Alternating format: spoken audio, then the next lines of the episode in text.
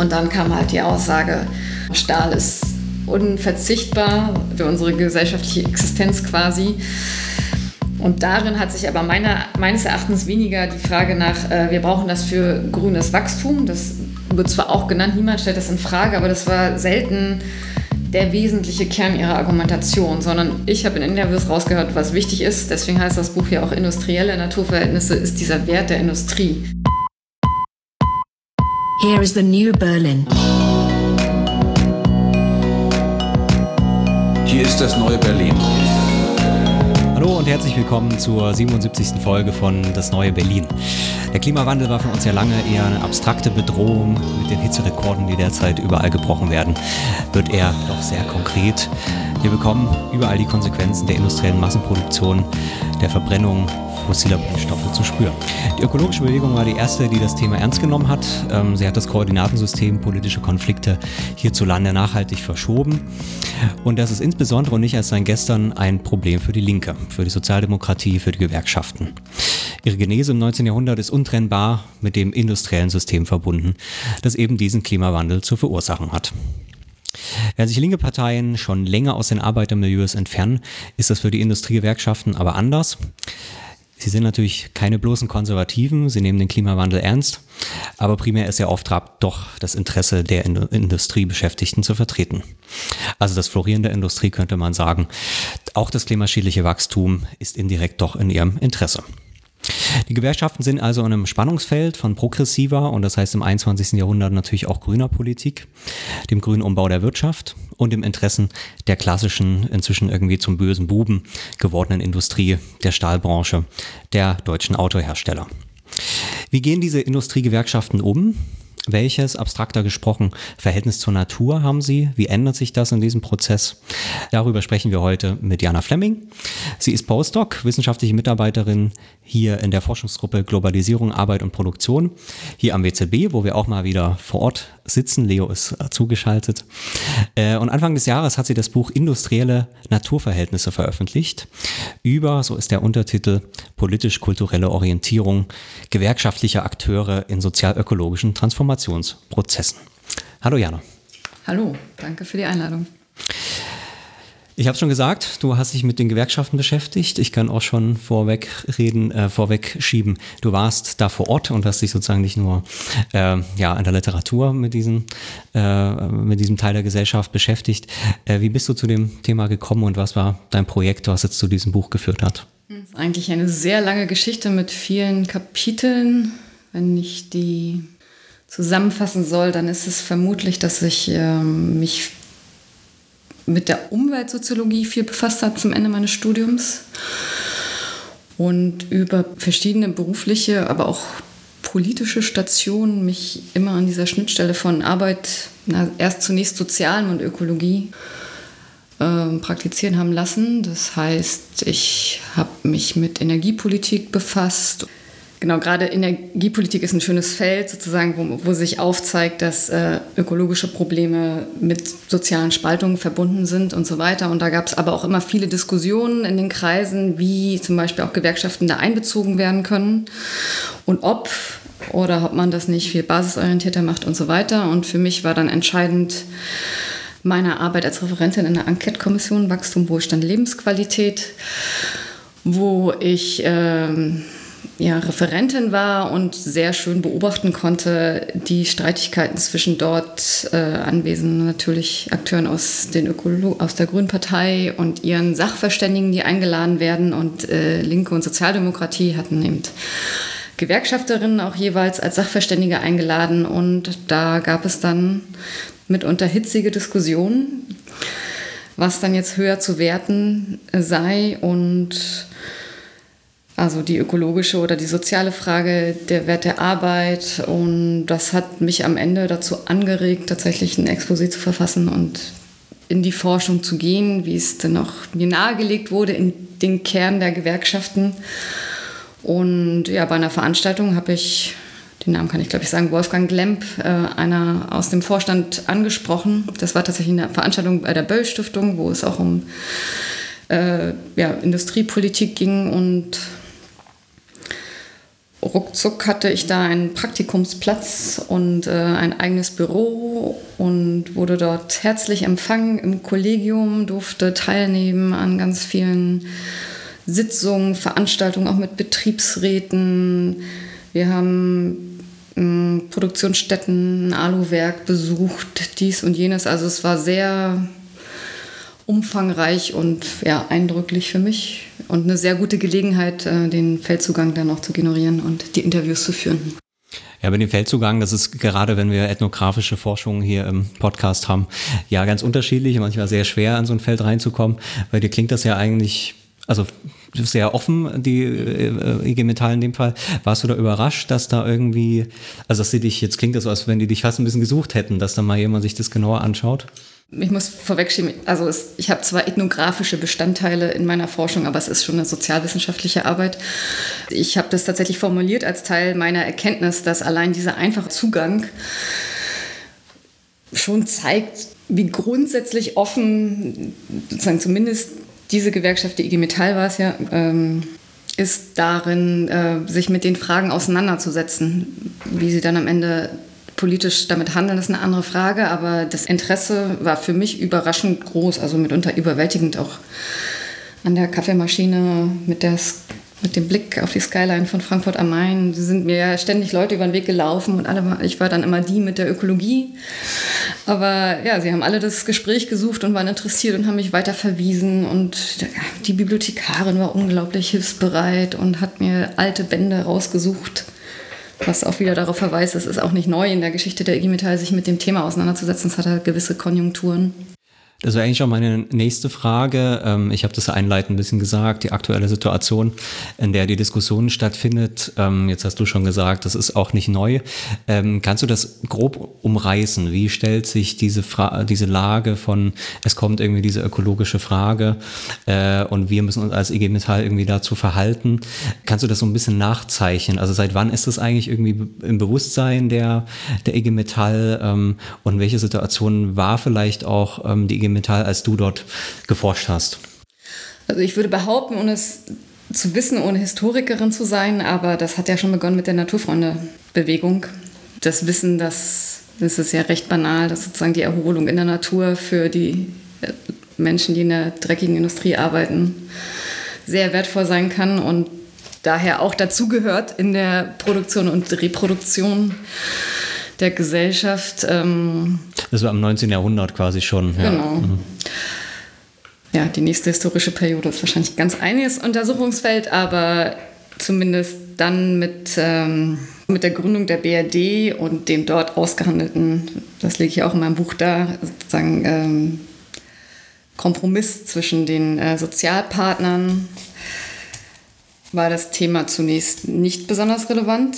Also man spricht eben sozusagen von der fordistischen Lebensweise, Produktions- und Lebensweise, wo es erstmal auf Konsum gesetzt wurde, was, wie ich auch, darlege, ähm, in der Kultur der Gewerkschaft durchaus immer noch verankert ist. Gleichzeitig kam auch dann ja die Umweltbewegung auf in den 60er, 70er Jahren und äh, auch das hat die Gewerkschaft wachgerüttelt und sie haben Zukunftskongresse organisiert, wo Lebensqualität, Ökologie ein Thema wurde.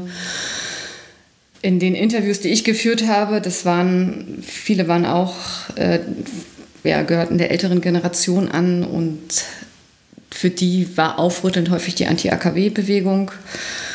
Da gab es wirklich auch gewerkschaftliche Initiativen, da gab es Streit in den Gewerkschaften, Auseinandersetzungen darum, Mobilisierung wiederum und am Ende hat sich die IG Metall im Gegensatz zur IBCE für den Atomausstieg positioniert, was auch schon erstaunlich war. Und dann, glaube ich, ähnlich wie in der gesellschaftlichen Debatte, ist das alles mit der Wendezeit abgeflaut. Irgendwann kam diese Nachhaltigkeitsdebatte auf. Da weiß ich gar nicht so genau, wie sehr die Gewerkschaften da eigentlich involviert waren. Und ähm, ja, fast parallel, also zeitgleich diese Debatte um ökologische Modernisierung, die natürlich, also die auf die Modernisierung der Produktionsweise abzielt, wo auch dann gewerkschaftliche Akteure neugieriger wurden und sich darauf eingelassen haben. Und mittlerweile wird ja selbst auf EU-Ebene von einem Green New Deal äh, gesprochen und da macht auch die IG Metall mit und kooperiert und Und ist das äh, jetzt in dem Bewusstsein, also wir kommen natürlich später noch in die ganzen Details, mhm. schon so, dass man sagt, okay, wir wissen doch jetzt, also obwohl wir diese lange Vorgeschichte haben, wir haben uns mit dem Anti-AKW-Bewegung auch schon mal ganz klar für sozusagen um Umweltpositionen ähm, positioniert, ähm, trotzdem irgendwie unklar und wir wissen nicht genau, wie wir jetzt mit den Veränderungen umgehen sollen oder ist das das Bewusstsein, ja, ein positiver Blick auch in die Zukunft, wir können irgendwie diesen Umbau schaffen und das ist jetzt unsere Rolle. Also was war da so die Stimmung? Also man muss dazu sagen, ich habe mir natürlich die Leute gesucht, die sich mit den ökologischen Fragen gewerkschaftlicher Politik befassen mhm. ohnehin. Das heißt, das ist ein gewisser Bias in meinem Sample da. Die Leute sind aufgeschlossen und auch wenn sie, da kommen wir ja sicher noch zu, dieses Spannungsfeld zwischen Arbeit und Ökologie allesamt aufmachen. Mm, gleichzeitig ein schönes Beispiel ist, vielleicht war ich auch in Sprockhövel, dem äh, Bildungszentrum, dem, glaube ich, größten Europas, äh, eingeladen, Anfang diesen Jahres zum Neujahrsforum. Auch mit dem Hintergrund, dass es nach wie vor wahnsinnig viele Konflikte um die ökologische Frage gibt und die Leute da in dem Bildungszentrum gern das auch thematisieren wollen und gern auch aufzeigen wollten, genau diese Geschichte, die ich gerade dargestellt habe, seht her, wir haben die und es ist jetzt nichts Fremdes, das von außen auf uns einströmt und uns erdrücken wird, sondern es ist Teil unserer Geschichte, mit der wir uns auseinandersetzen wollen. Genau, und ich glaube aber, das Bewusstsein darüber ist partiell nur vorhanden und möglicherweise auch stärker in der Funktionärsebene, obwohl ich es nicht sogar weiß. Es gibt Betriebsräte, die das sehr wohl auch wissen und darauf rekurrieren, aber möglicherweise, ich habe keine quantitative Erhebung gemacht, aber es ist eher ja, ein gewisser Anteil. Ich würde vielleicht noch mal kurz eine historische Frage einschieben wollen, weil äh, du das ja in deiner historischen Darstellung, in deiner Arbeit auch relativ stark machst, dass die Gewerkschaften, wie wir sie heute vor uns haben, eigentlich tatsächlich ja irgendwie ein Produkt der Nachkriegszeit sind, also zumindest in ihrem Selbstverständnis und ihrer strategischen Ausrichtung, äh, dass sie sozusagen in diesem deutschen, äh, zumindest im deutschen äh, Gewerkschaftssystem, im Korporatismus und mit der Tarifautonomie eine ganz bestimmte ähm, politische Form angenommen haben und auch ein ganz bestimmtes Selbstverständnis, das vielleicht auch enger äh, geworden ist, als das noch ähm, vor dem Krieg gewesen ist. Gewerkschaften sind ja wirklich äh, äh, ein Beispiel für der, der wenigen großen, dezidiert irgendwie linken Massenorganisationen. Gleichzeitig verstehen sie sich aber doch sehr stark immer in Bezug auf die Grundfragen der Arbeit und der Aushandlung von äh, möglichst guten ähm, Tarifen, Arbeitszeiten und so weiter. Ähm, vielleicht kannst du das nochmal ganz kurz einordnen. Ähm, Gab es irgendwie vorher andere Gewerkschaften, die sich noch stärker irgendwie auch als äh, gesamtgesellschaftliche Kraft verstanden haben oder als eine, eine, eine, als Organisation, die sozusagen die, die, die Struktur der Gesellschaft als Ganzes adressieren gegenüber einer Gewerkschaftskultur, die dann eher sich auf eben diese ganz konkreten ähm, Fragen des der, der Arbeitsverhältnisse äh, verlegt haben. Also mir schien das so, dass du das selber betonst. Äh, vielleicht kannst du das nochmal ganz kurz klären, auch weil, um die Rolle dann der Gewerkschaften besser zu verstehen in der sozialökologischen Transformation, ist, ist das, glaube ich, gar nicht unwichtig. Ähm, diese ganz spezielle Funktion, die die sich selber ähm, genau. historisch angeeignet also haben. Historische Aneignung war ein konfliktiver Prozess, in der gewisse Teile der Gewerkschaftsbewegung einfach überlegen waren und sich dann dieser Kooperatismus herausgebildet hat.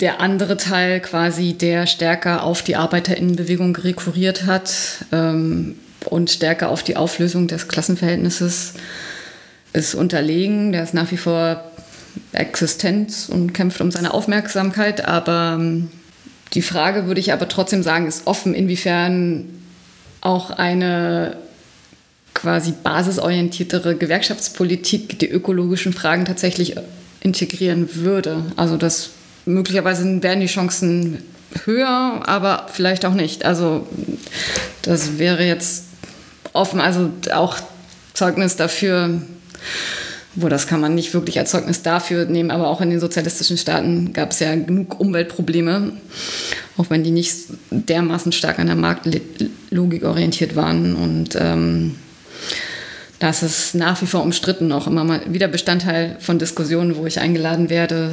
Haupt sozusagen jetzt die kapitalistische Produktionsweise, die Umweltprobleme quasi mit äh, oder sozusagen die Auflösung der kapitalistischen Pro Produktionsweise die Umweltprobleme mitlösen würde. Wie ein Nebenwiderspruch. Oder dass eben ein eigenes Herrschaftsverhältnis ist, das ähnlich wie äh, der, ja, das Patriarchat so eigene Herrschaftsmechanismen hat, der, derer man sich annehmen muss. Und das kann, glaube ich, allein eine auch offenere, aufgeschlossenere Arbeit, ja, gewerkschaftliche Kultur stärker an den Arbeiterinnen orientiert, nicht zwangsläufig gewährleisten. Vielleicht kannst du ja auch nochmal ähm, das auf die IG Metall speziell beziehen, weil du hast gesagt, es gibt schon auch noch diese Strömungen. Also die Frage wäre auch, worauf Leo noch ein bisschen ähm, gezielt hat, ob sozusagen eine Gewerkschaft auch sich darüber hinaus äh, eigenständig versteht. Also das heißt, sie ist nicht nur da, um irgendwie bessere Abschlüsse ähm, mhm. äh, zu, äh, zu erwirken für ihre Mitglieder, sondern tatsächlich auch irgendwie eine gestalterische Kraft zu sein. Das ist in der IG Metall wahrscheinlich nicht so stark oder auch im Vergleich vielleicht zur Verdi zum Beispiel. Also im Vergleich, ja, Verdi ist nochmal, glaube ich, ganz anderer Verein. Also, mhm. weil Verdi halt die vereinte Dienstleistungsgewerkschaft ist, die aus ganz vielen Einzelgewerkschaften sich ja, ja erst vor kur relativ kurzer Zeit zusammengefügt hat und die IG Metall als Spartengewerkschaft und gleichzeitig neben der kommunistischen Gewerkschaft Chinas die größte der Welt ist. Naja, das ist schon mal gut zu wissen, ja.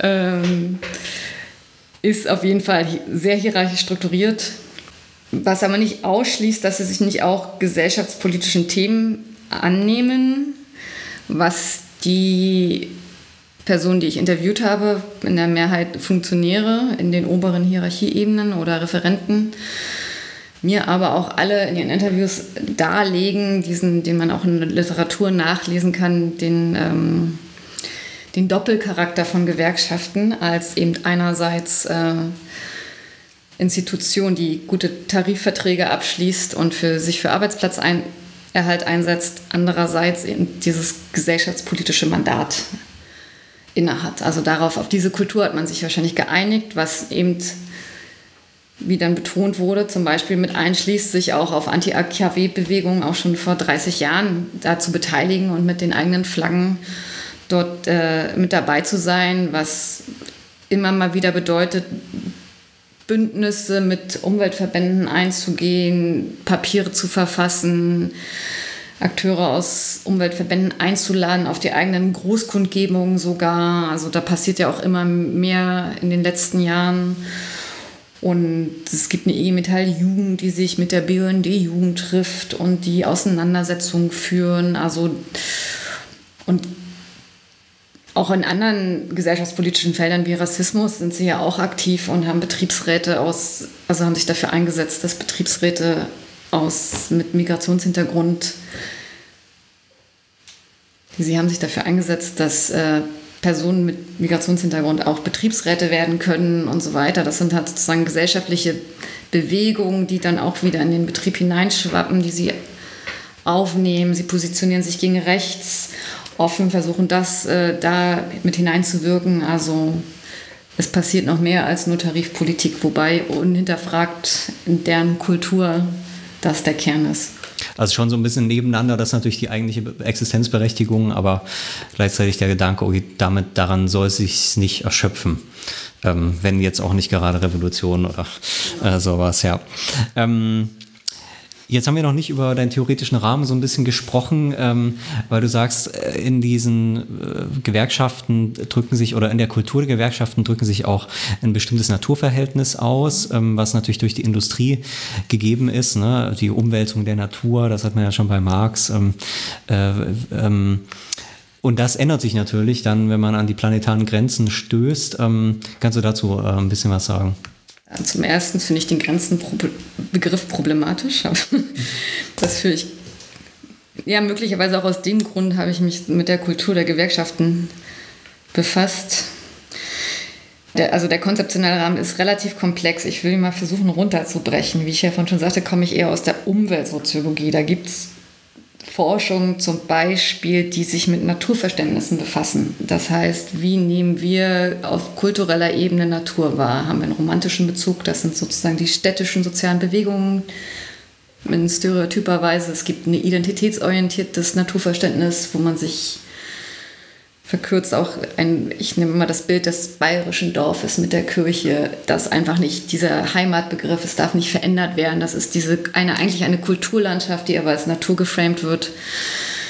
Und es gibt das utilitaritätsorientierte Naturverständnis, das in der Natur einen Nutzen sieht, eine Ressource. Das geht weit zurück in philosophische Tradition bis nach bis zu Bacon sozusagen die Natur als Warenlager, derer wir uns unendlich bedienen können und wie halt sozusagen in neueren Diskussionen gesagt wird, nein, das hat auch Grenzen.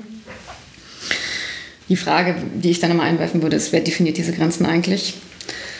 Ähm, wann sind, sind es sind zwei Grad zu viel oder vier und wer ist wann betroffen und ist die Krise nicht schon längst da?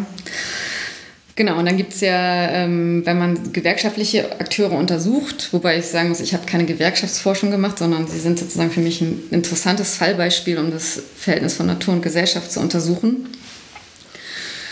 Ähm, ja, die fallen weitgehend in den Bereich der Arbeits- und Industriesoziologie und da ist halt sehr klar im Forschungsstand, also weder in der Umweltsoziologie wird sich also in Ansätzen. Es gibt inzwischen Publikationen zu nachhaltiger Arbeit, aber nur konzeptionell und das ist relativ neu, sich wirklich empirisch aus einer zum Beispiel umweltsoziologischen Perspektive ähm, mit ja, Gewerkschaften oder Beschäftigte zu untersuchen. Wobei, muss ich auch wieder einmal in den 80er, 90er Jahren gab es schon sozusagen arbeitssoziologische Studien zum Umweltbewusstsein von Beschäftigten. Mittlerweile gibt es ein paar quantitative Studien von den Umwelteinstellungen von Gewerkschaftsmitgliedern. Da wird dann häufig herausgearbeitet, dass Gewerkschaftsmitglieder tatsächlich tendenziell eher ökologischen Fragen aufgeschlossen sind, was ganz interessant ist. Aber da gibt es auch noch viel Forschungsarbeit über die Hintergründe zu tun. Also sind halt tendenziell die progressiveren Menschen möglicherweise. Also es gibt viele Hinweise in der Literatur, dass ähm, das, äh, was im gesellschaftlichen Diskurs häufig propagiert wird, dass Arbeit und Ökologie gegeneinander stehen würden und Leute, die sozusagen Fan von Gewerkschaften sind oder da aktiv sind, ökologischen Fragen abgeneigt seien, dass das gar nicht stimmt. Genau, und das sind sozusagen diese empirisch-soziologischen Forschungen und da ich mich ja viel mit der Gesellschaftstheorie auch befasst habe, das ist quasi die zweite Ebene, die ich aufgemacht habe, ähm,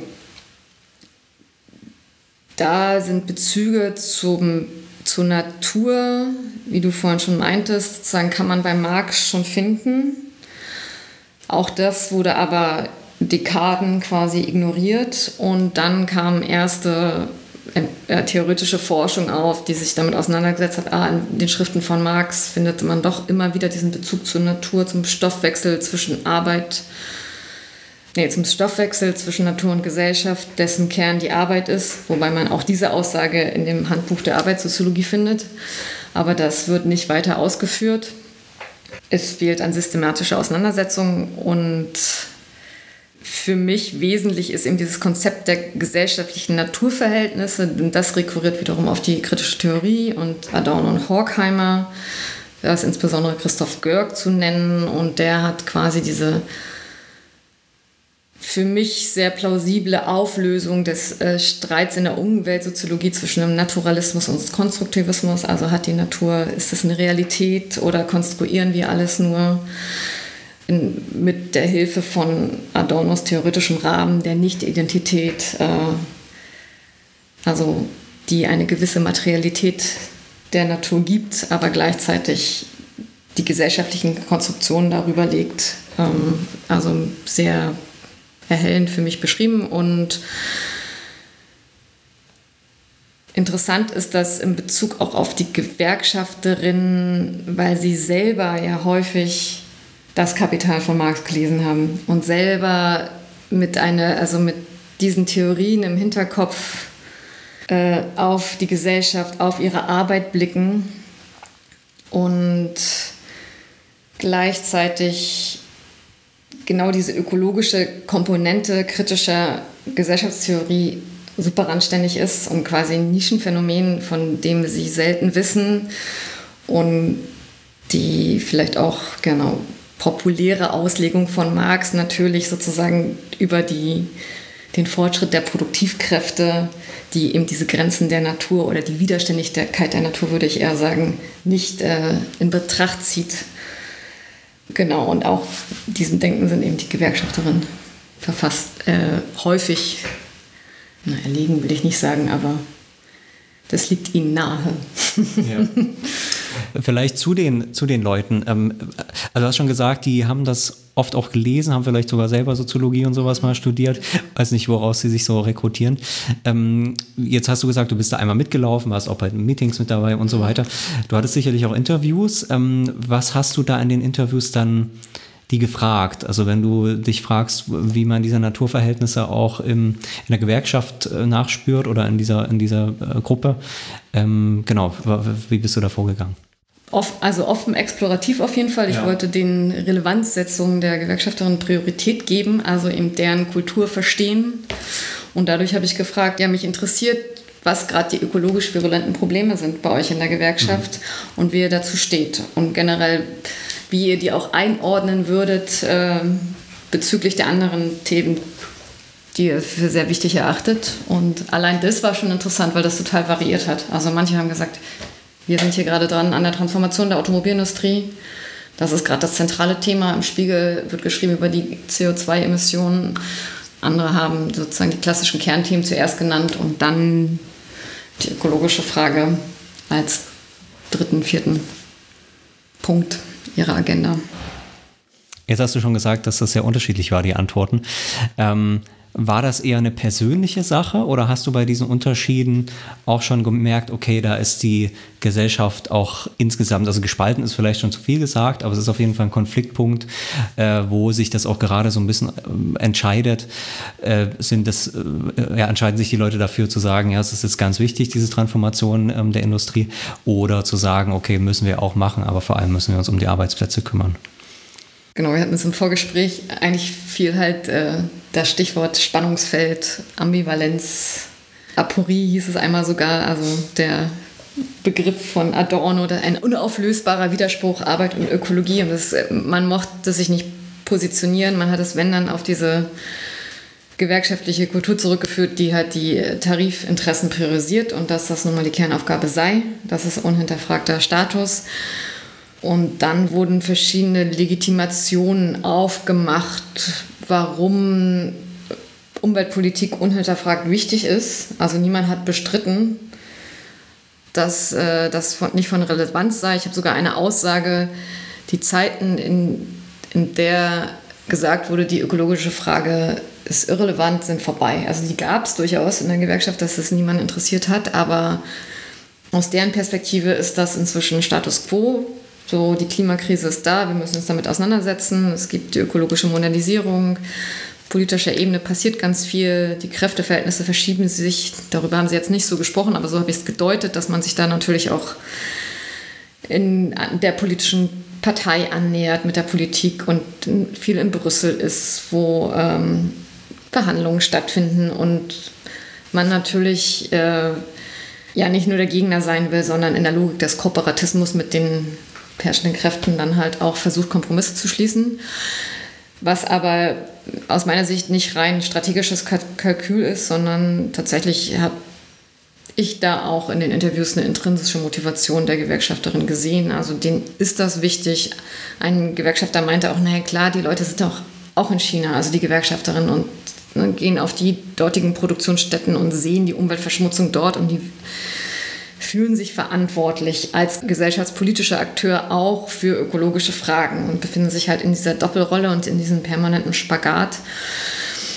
Und den versuchen sie, so gut es geht, auszujustieren. Und für mich, und da sie aber oft auch nicht wissen, wie, also das hatte allein dieses mich einladen und wir reden mit dir anderthalb, zwei Stunden und für ein Interview gern mit dir, äh, schon erklärt, also schon gezeigt, dass eben diese dieses Interesse da war, sich stärker mit diesem Spagat auseinanderzusetzen und versuchen, irgendwas an diesem Spannungsfeld zu ändern. Und da gibt es dann natürlich auch äh, unterschiedlichste Ideen von, da fallen auch die sozialen Bewegungen unter anderem, ähm, mit denen man sozusagen mehr in Schulterschluss gehen müsste, auch eben den Umweltbewegungen. Da fällt natürlich einfach Investitionspolitik in grüne Technologien, also eine ganze Bandbreite.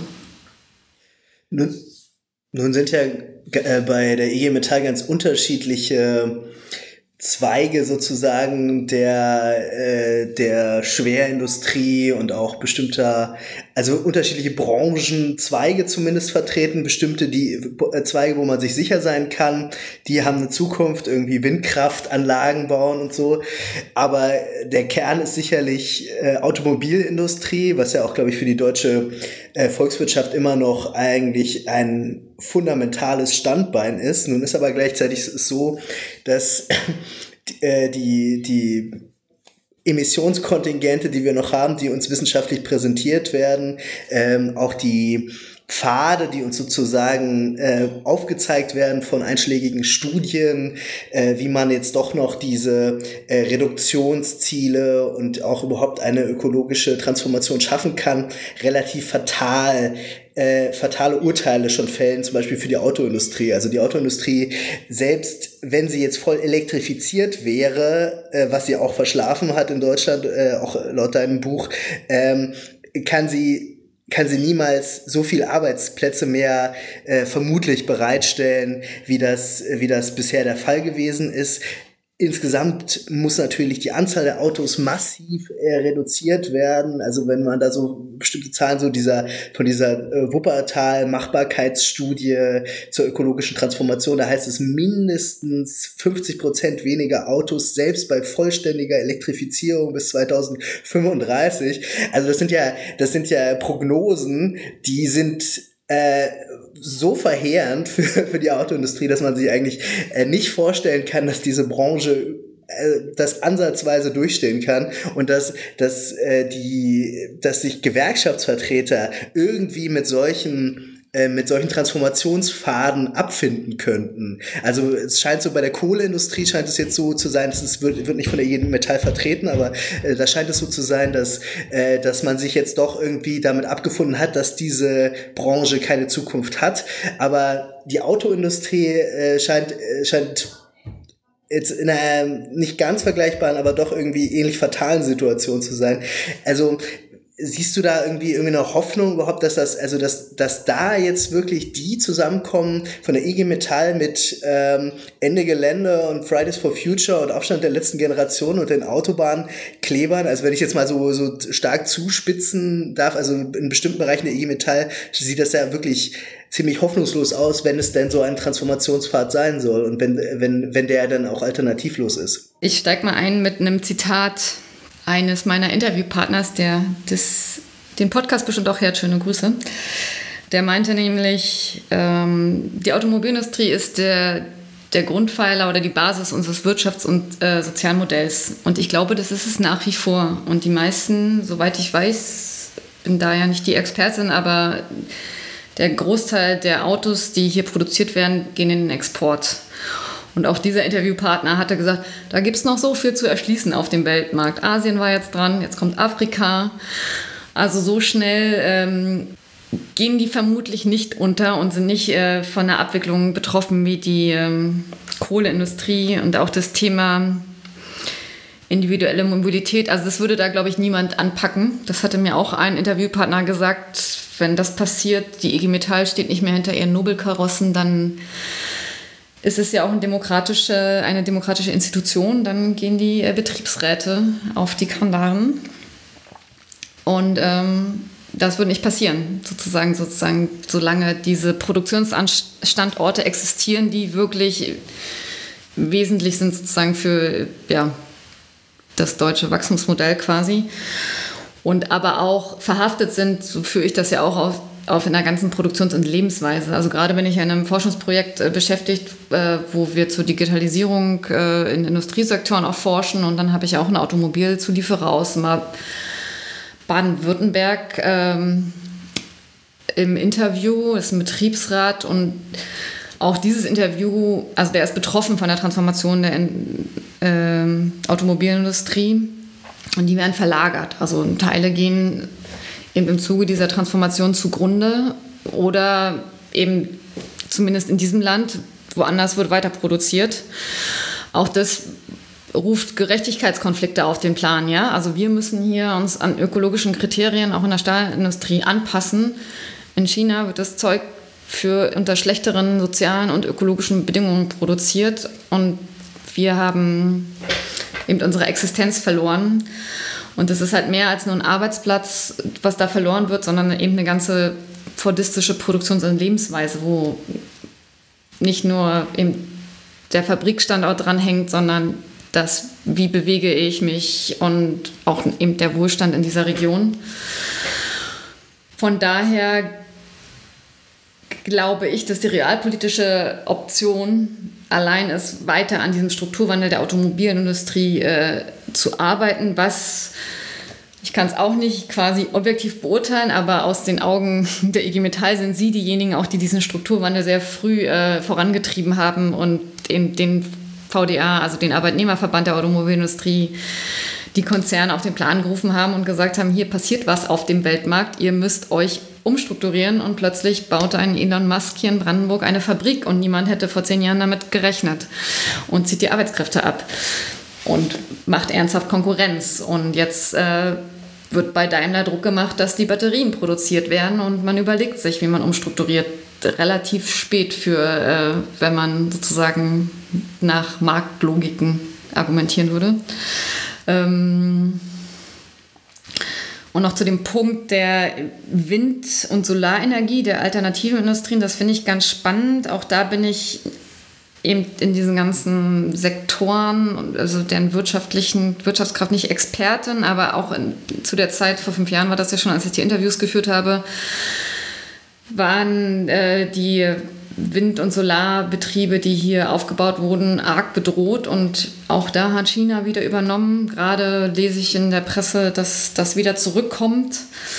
Und auch da habe ich in den Interviews gefragt, woran liegt denn das? Warum setzt ihr euch, also warum passiert da nicht mehr an gewerkschaftlicher Organisierung? Das wird dann auch äh, öffentlich problematisiert. Da tut dann die IG Metall extrem wenig.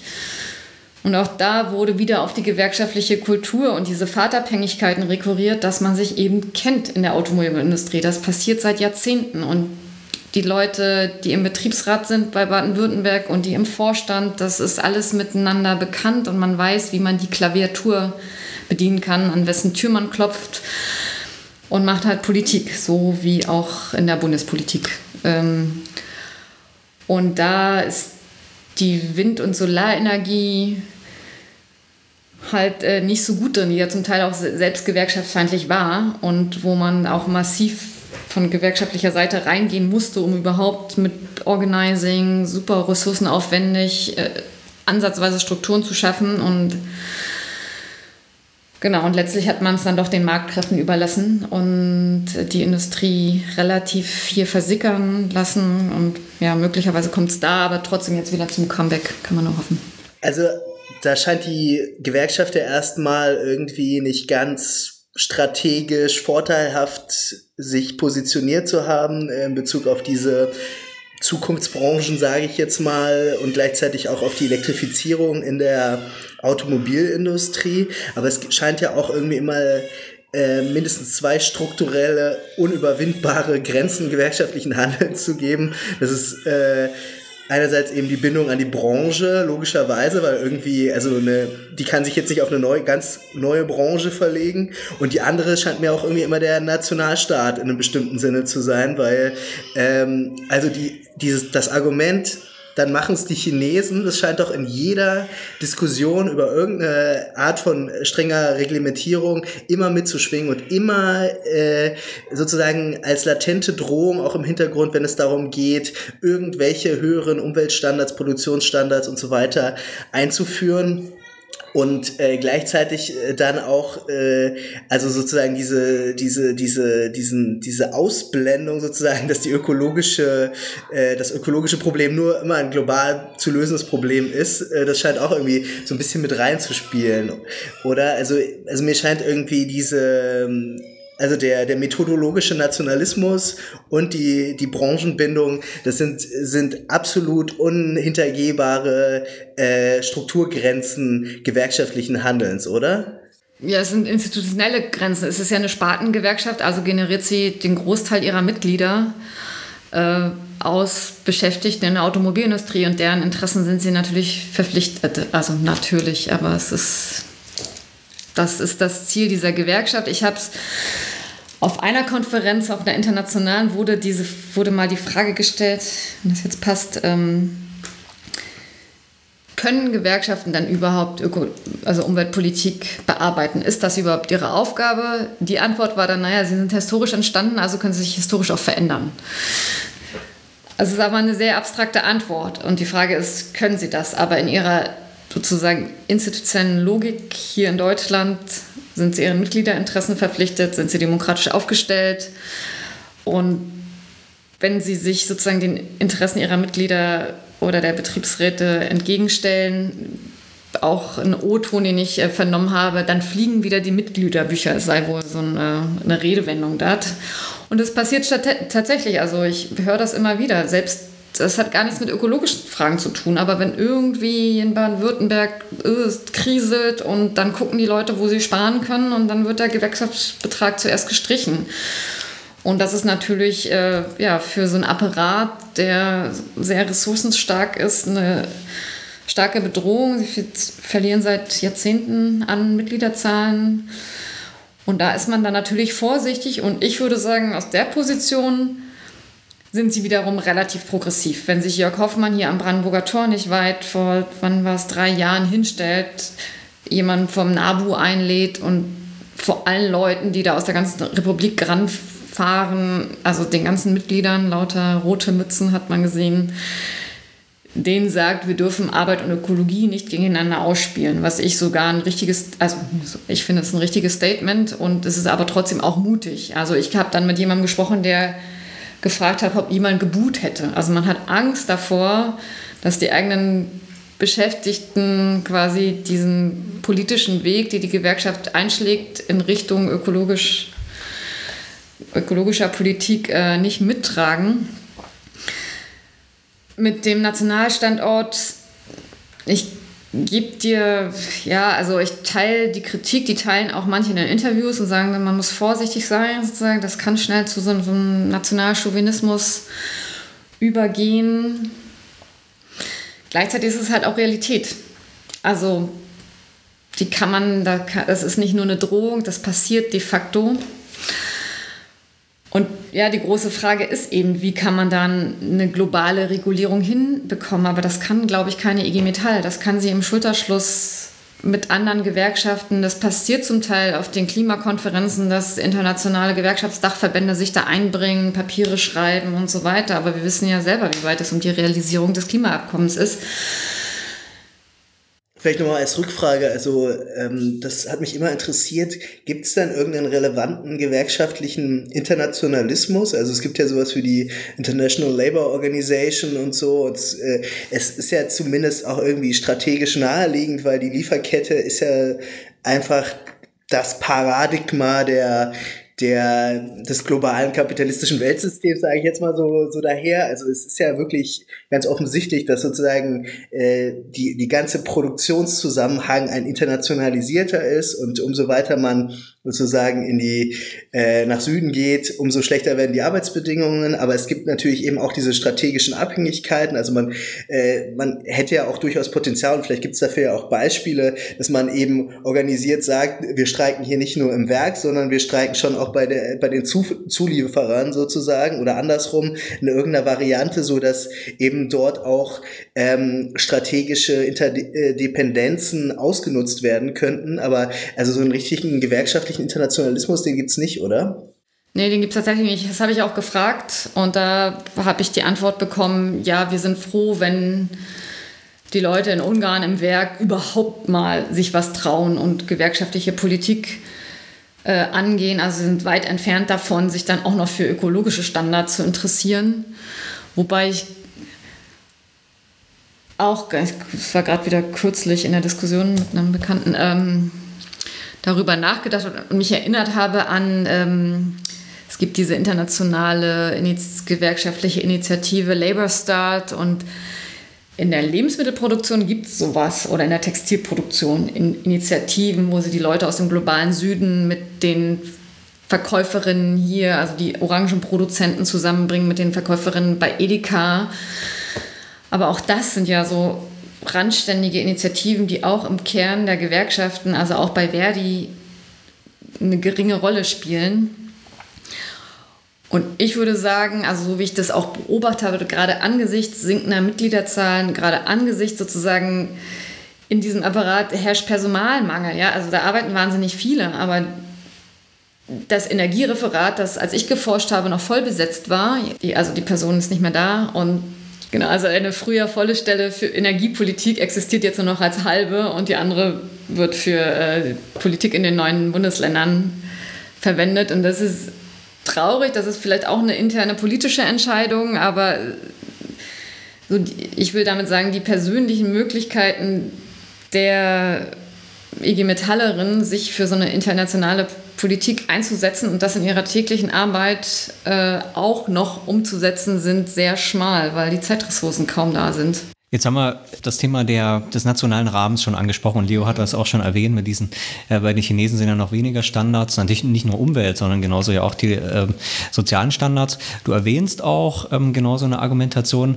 Kann man das auch als einen Versuch verstehen, beides zusammenzubringen und zu sagen, ähm, es gibt ja dieses, diesen grünen Umbau der Wirtschaft, vielleicht gibt es ein grünes Wachstum und ähm, wir können sogar, wenn wir jetzt die Industrie hier umbauen, da äh, ja nicht nur zum Vorbild in Umweltfragen werden, sondern auch Sozialstandards etc. Gerade gegenüber China, aber die USA muss man bei den Sozialstandards ja ebenso nennen. Mhm. Äh, also genau, welche, welche Rolle spielt da diese Argumentation? Also das wiederum, genau dieses Zitat, wir brauchen den Staat rekurriert auf die Frage sozusagen der Abwicklung von Industrien, was mhm. halt ganz, also bestimmte aktivistische Kreise in Deutschland, also mit der Kohleindustrie war man ja sozusagen mit erfolgreich. Das wird bei der Automobilindustrie versucht und eben auch Stahlproduktion mitunter, obwohl da gibt es jetzt keine Aktion zu, aber kritisiert und sozusagen, so habe ich es in den Interviews eben provoziert, sozusagen, dass das ja ein umweltverträglich, ein, ja, ein umweltbelastendes Erzeugnis sei. Und dann kam halt die Aussage, also bitte, genau, Stahl ist unverzichtbar für, uns, also für unsere gesellschaftliche Existenz quasi. Ähm, und darin hat sich aber meiner, meines Erachtens weniger die Frage nach, äh, wir brauchen das für grünes Wachstum, das wird zwar auch genannt, niemand stellt das in Frage, aber das war selten der wesentliche Kern ihrer Argumentation, sondern ich habe in Interviews rausgehört, was wichtig ist, deswegen heißt das Buch ja auch Industrielle Naturverhältnisse, ist dieser Wert der Industrie. Und der zielt aber meines Erachtens, das sind natürlich sozusagen eine begrenzte Anzahl an Interviews und eine Interpretation. Das ist nicht tragfähig, was ich jetzt sage, aber man kann, also es wird dann so gedeutet, es wird rekurriert auf diesen Stahl in Europa, der europäische Stahl, gar nicht, den, also von dem Deutschen spricht da niemand. Und immer in Referenz, die Kontrastfolie ist China. Und das finde ich sozusagen kulturell super interessant, weil man sucht eigentlich sozusagen das böse andere ganz weit weg. Und die kommen natürlich auch nach Deutschland und kaufen hier äh, oder eher investieren hier, was gern gesehen wird, aber natürlich untergräbt das ja auch sozusagen wahrscheinlich den eigenen Stolz der eigenen Wirtschaftskraft. Und äh, ja, dieses, äh, also wenn dann mit einer hohen Emphase vom europäischen Stahl und mit einem, so einer Abwertung von dem, was in China passiert, gesprochen wird, dann finde ich das erstmal kulturell interessant, weil man sich ja selber noch als vielleicht die, ja, diesen aufgeklärten Kulturbereich definiert oder so. Aber ja, das. Ähm also eher so ein Identitätsthema, was dann angewendet wird auf diese ökologische Frage so ein bisschen, weil man sagt, bei uns sind die Standards ja höher und. Mh.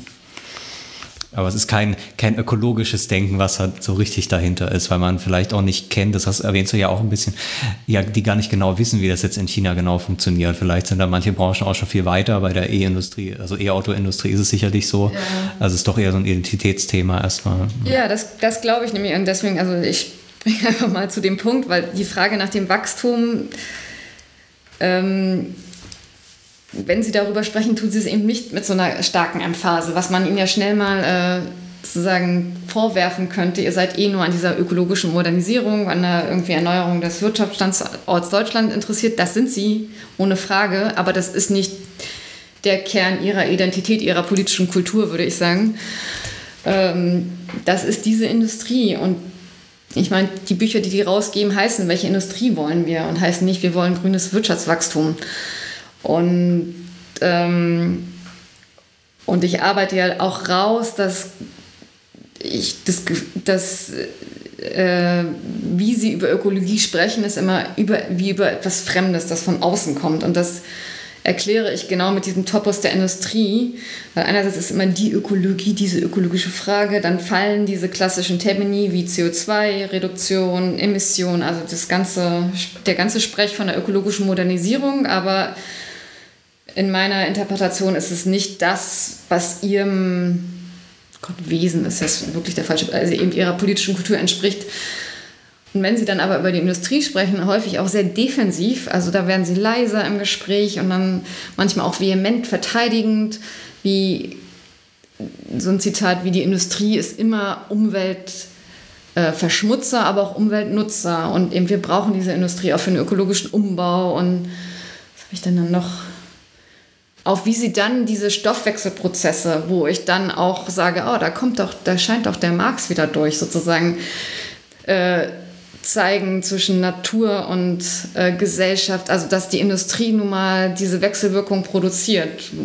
Das Einzige, was ich da interessant finde, ist nicht die Arbeit und die Arbeiterin. Da kann man halt so eine gewisse eben Abstraktion feststellen. Die Industriegewerkschaft, das ist nicht die Arbeiterinnenbewegung mhm. Aber da sehe ich sozusagen einen Naturbezug, also ein inhärentes Moment gewerkschaftlicher Kultur, das sich mit ökologischen Fragen beschäftigt. Und das gilt es aus meiner sozusagen politischen Haltung mehr stärker zu politisieren. Also ich spreche auch häufiger vor der EG Metall und mache ihnen klar, ihr seid das, äh, Leute, also das passiert in Industriebetrieben, wo die Arbeit, also wo Arbeit dafür sorgt, dass Natur umgefärbt wird in Produkte und so weiter. Und ich hatte neulich auch einen Podcast mit dem Berliner IG Metaller Jan Otto und der war das ja hat er so erstaunlich gesagt. Also ich habe ihm genau diese Argumentation dargelegt und er meinte so, ach, das hat also was Empowerndes für die Beschäftigten, wenn man über Ökologie spricht.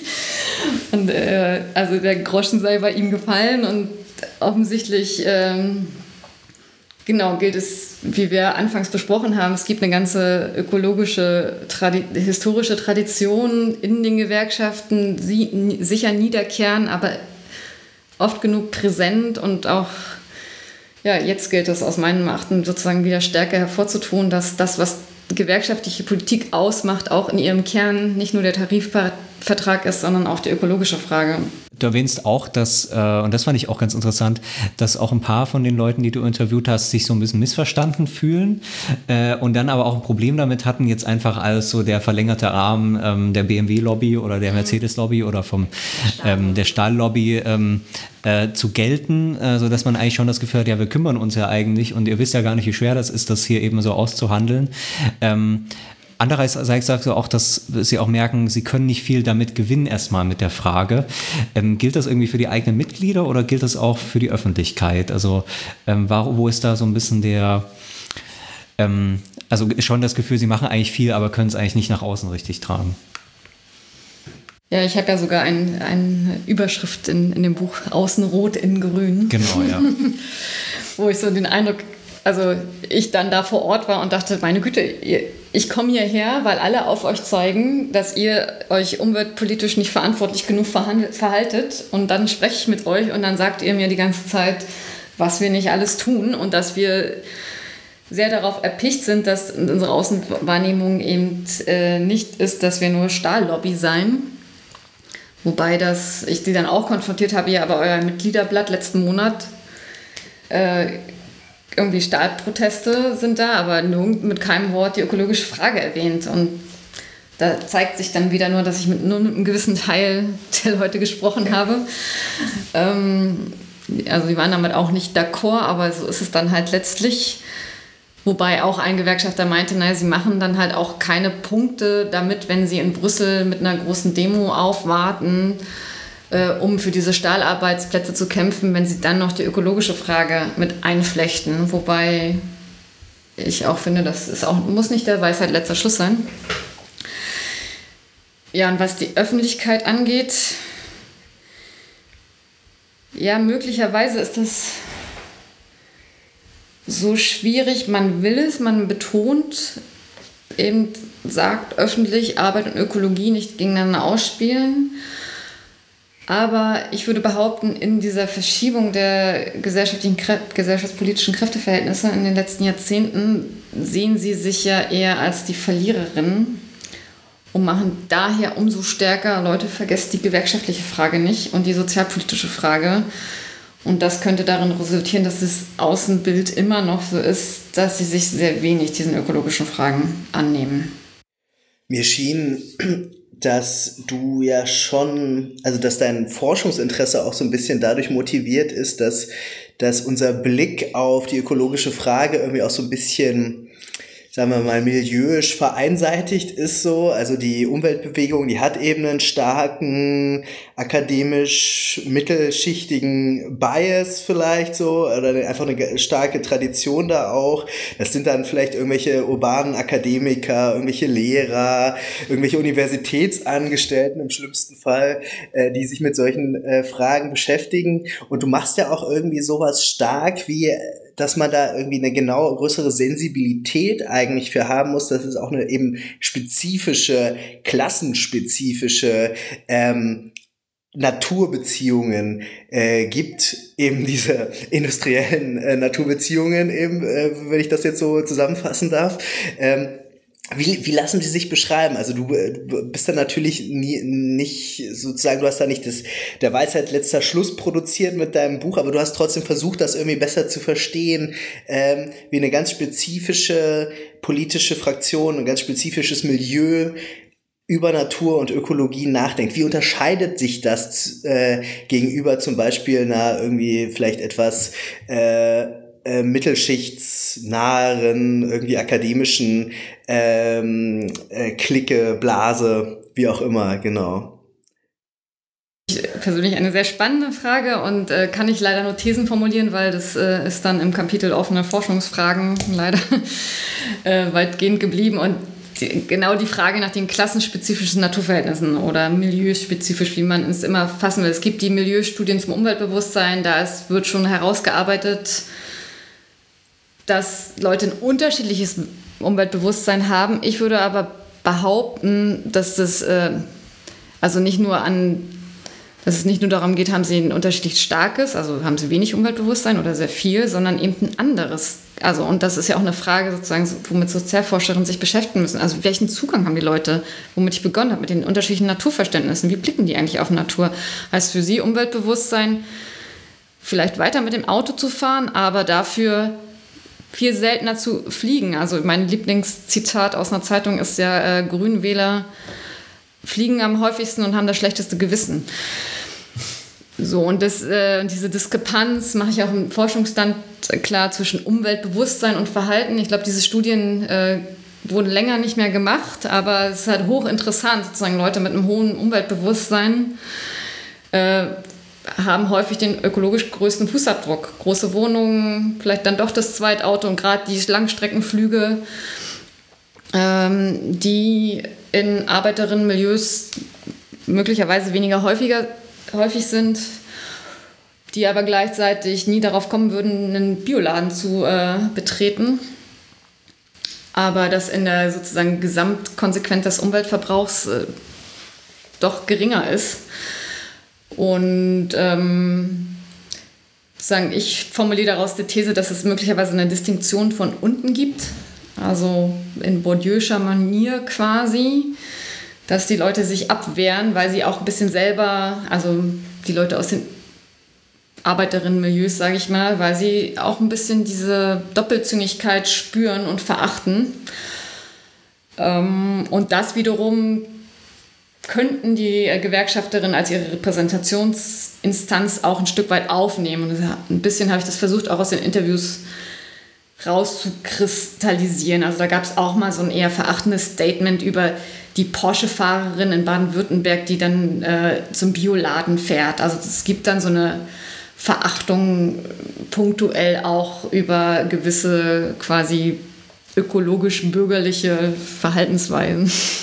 Wir haben es vorhin schon ein bisschen angesprochen, dass das ja auch, also genau diese milieuhafte ähm, äh, dieser Milieu, also Konflikt zwischen den Milieus ja eben auch in der Gewerkschaft stattfindet, weil äh, die Funktionärsschicht eine andere ist als die der Arbeiterinnen und auch der Betriebsräte. Mhm. Äh, wie wurde das thematisiert? Ist, also wird das explizit thematisiert oder wird das irgendwie so ein bisschen latent gehalten?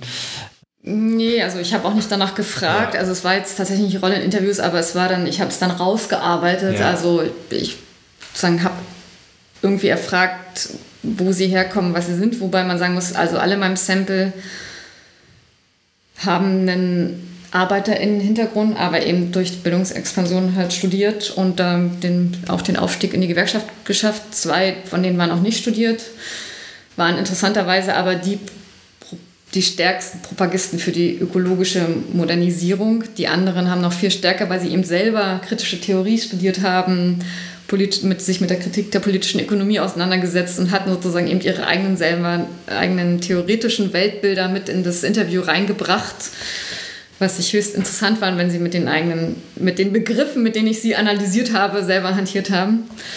Ähm, genau, und das ist aber natürlich, also eine gewisse Entfremdung da vorhanden. Das könnte man jetzt aber zum Beispiel auch einfach an diesem Hochhaus erklären, in dem die arbeiten, also die Funktionäre in der 14. Etage. Also das sind schon sozusagen Leute, die sich auf einem hohen politischen Parkett bewegen und dadurch selbstredend ein Stück weit ja, entfernt sind von den eigentlichen Industriebetrieben und die zum Teil auch gar nicht mehr richtig sehen und ja, das ist vermutlich ein Problem. Mhm. Gilt wahrscheinlich für alle Großorganisationen dieser Art, also ähm, auch im Journalismus, ähm, auch in den, äh, auch in den äh, Volksparteien vor allem ist es ja genau dasselbe Problem. Ähm, wir haben schon an vielen Stellen so ein bisschen schon darüber geredet. Was genau ist jetzt das Selbstverständnis ähm, dieser ähm, Leute, die du interviewt hast, im Hinblick auf die Gewerkschaft? Also was ist ihre Rolle? Äh, in der ökologischen Transformation? Soll sie vorangehen? Soll sie vielleicht moderieren und so die allerschlimmsten Konflikte irgendwie so halbwegs ähm, abfedern? Also haben, haben die da ein klares Selbstverständnis oder ist es doch im Wesentlichen diese Unsicherheit und diese Spannung vor allem? Also wenn einige mir entgegentreten, ist es, wie ich glaube ich schon angeklingen habe lassen, dieses so, wir sind es, die es machen. Wie, ne? Die Automobilindustrie schläft, wir treiben das jetzt hier voran und das äh, stimmt ein Stück. Also das zeigen diese Großkundgebungen, wo so gesprochen wird, das zeigen diese Initiativen für den Umbau der Automobilindustrie, die sich halt auf Motoren letztlich doch auch beschränkt. Auch da könnte man dann weitergehen und über Mobilität im Ganzen sprechen, was aber nur punktuell geschieht und auch nicht als deren Kernthema gesehen wird. Also von daher Ihr Selbstverständnis ist, wir treiben den ökologischen Umbau voran. Die Frage ist nur sozusagen, wie breit fasst man den?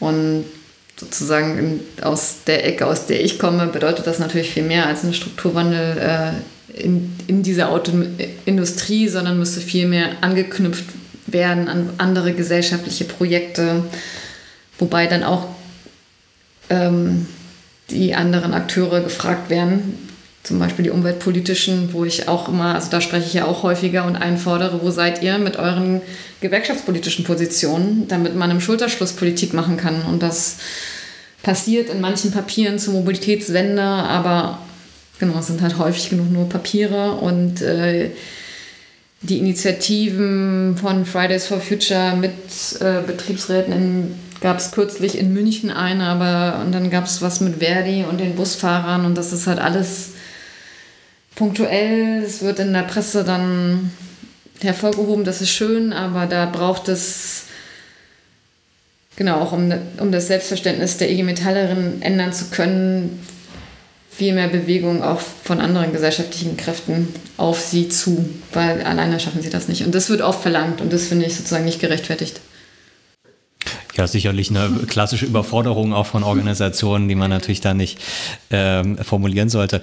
Aber bist du da optimistisch? Also ich glaube, gerade bei Fridays for Future kommt natürlich auch nochmal dieser Clash der Milieus, der ja auch sicherlich stärker geworden ist mhm. über die Jahrzehnte. Was wäre da so deine Prognose an der Stelle oder dein Eindruck? Ich habe gerade gestern ein paar Texte gelesen hier von den Bewegungsforscherinnen der Laporte. Es kommen jetzt gerade so Studien zur Sozialstruktur der Umweltaktivistin Fridays for Futures raus. Und das ist alles noch so ein bisschen ungeklärt. Also da heißt es zum Beispiel, ein, die Hälfte würde sich als Lower Class und Working Class identifizieren aus den Fridays for Futures Protesten. Was mich erstmal erstaunt hätte, hätte ich jetzt spannend, auch nicht gedacht. Ja. Und dass äh, es auch so Anzeichen gibt dafür, dass sie unterschiedliche, dass der Klassenhintergrund nicht, nicht eben aussagt, äh, ob man sich für Umweltfragen interessiert oder nicht, sondern eher welche politische Strategien man wählt. Sozusagen. Und da hieß es zum Beispiel, dass die Working Class, Lower Class People stärkere Kritik an Unternehmen haben, also diese Marktkritik stärker zum Tragen kommt. Und während die äh, Upper Class, Upper Middle Class Leute diese individuellen Strategien, die Politik mit dem Einkaufskorb und so favorisieren. Und das ist auch schon mal interessant, auch ein Teil der klassischen, klassenspezifischen Naturverhältnisse möglicherweise.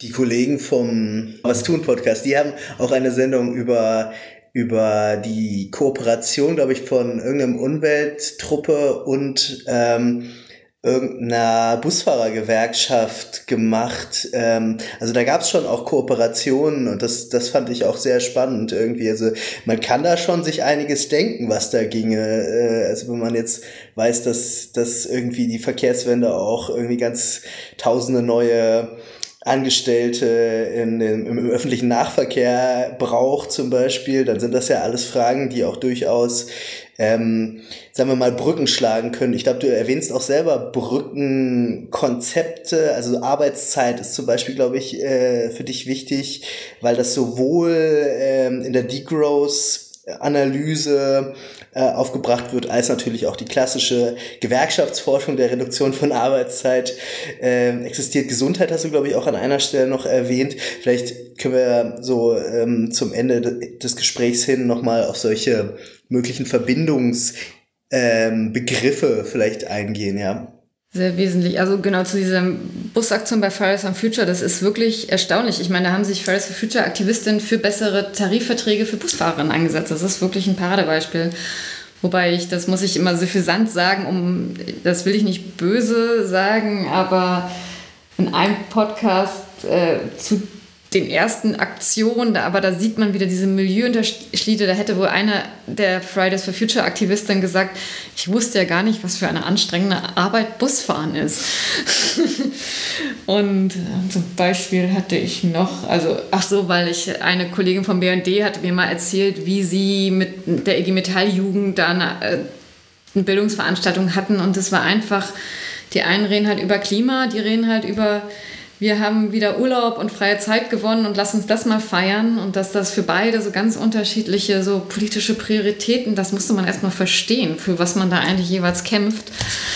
Und äh, das war auch mein Erlebnis in der Enquete-Kommission immer dieses, das, deswegen auch mein kultureller Zugang, wo ich immer dachte, mein, also da sind andere kulturelle Welten und die gilt es zu vereinbaren und das äh, geht natürlich nur über politische Praxis. Ähm, das zu schärfen, genau, zu diesen Brückenkonzepten, Arbeitszeitverkürzung kann ich ein paar Worte sagen. Ich schiebe aber mal vorweg, ladet doch mal meinen Kollegen Steffen Liebig aus Jena ein, weil der hat darüber ein Buch geschrieben. Okay. Okay. ja. Und ähm, genau, da, der weiß dazu mehr. Was ich sagen kann, ist, dass ähm, dass auch in der sozialökologischen Forschung immer mal wieder gesagt wird, dass Arbeitszeitverkürzung natürlich das Potenzial bietet, äh, sich für also eine ökologisch verträgliche Lebensweise überhaupt zu ermöglichen, was man mit einer 40 bis 60 Stunden Woche und Pendeln sonst wohin kaum machen kann. Aber dann hat man möglicherweise mehr Zeit, die Bahn zu nehmen. Dann braucht es natürlich auch eine gute Bahninfrastruktur und so weiter. Also auch wieder verschiedene äh, ja, Aspekte, Faktoren, die da relevant sind, um das zu ermöglichen. Es gibt die Zeitwohlstandsforschung, auch jung und klein, aber die arbeiten auch heraus, sozusagen, dass es Leuten halt, die weniger arbeiten, äh, ermöglicht. Sie haben ein gesünderes Leben, sie engagieren sich politischer, haben mehr Zeit für ihre Kinder und so. Und das ist eigentlich auch alles, was ein IG Metall wollen würde, wenn sie über gute Arbeit spricht. Aber das Normalarbeitsverhältnis ist sozusagen immer noch relativ unhinterfragt. Immer mal wieder in Krisen kommt die Vier-Tage-Woche ins Gespräch, aber das ist eher so ein Krisenüberbrückungsmechanismus, glaube ich, als, als ähm, ein politisches Konzept. Wobei auch interessant in meinem jetzigen Forschungsprojekt, das war ein IGBCEler, der durch die Covid-Krise, ähm, die hatten keine Kurzarbeit eingeführt, sondern eingeführt, sondern Arbeitszeitverkürzung und das hat sich da jetzt anscheinend langfristig etabliert, dass die Leute sozusagen erkannt haben, ach, das ist ja irgendwie eine feine Sache, weniger zu arbeiten und die ihre Teilzeiteinträge einreichen und dieser relativ junge politische Betriebsrat das auch unterstützt. Vermutlich äh, gegen die Intention höherer Funktionäre in der Gewerkschaft, das weiß ich aber nicht. Das ist eine Brücke und eine andere Brücke ist die, die Frage nach der Gesundheit. Da hat Klaus Pixhaus in früherer Zeit für zu viel zu geschrieben. Das wird nicht mehr so stark gemacht, unter anderem möglicherweise auch, weil wir es den Gewerkschaften zu verdanken haben, dass wir einen relativ, gute, relativ guten Gesundheitsschutz haben im Betrieb. Ähm, aber natürlich ist es so, dass ähm, also wenn zum Beispiel schädliche Lacke für Windkrafträder eingesetzt werden, das schlecht für die Umwelt ist und schlecht für die Leute, die das zusammenbauen. Und auch das kann man mitunter politisieren und das passiert häufiger in Ländern, wo eben keine guten Gesundheits- und Arbeitsstandards da sind. Also deine äh, Forschung vor Ort ist schon ein paar Jahre her. Du hast gesagt, du bist aber seitdem immer wieder regelmäßig bei Veranstaltungen. Ähm, was ist denn dein Eindruck ähm, jetzt in den Jahren, die du ähm, eben die IG Metall da im Besonderen kennst? Ähm, wir haben jetzt die Pandemie erlebt mit großen Verwerfungen äh, und der Kurzarbeit, die du schon angesprochen hast. Jetzt natürlich ähm, die Energiekrise und den Fragen, was das alles, wir wissen das ja derzeit überhaupt noch gar nicht, was das für Folgen für die Industrie hat.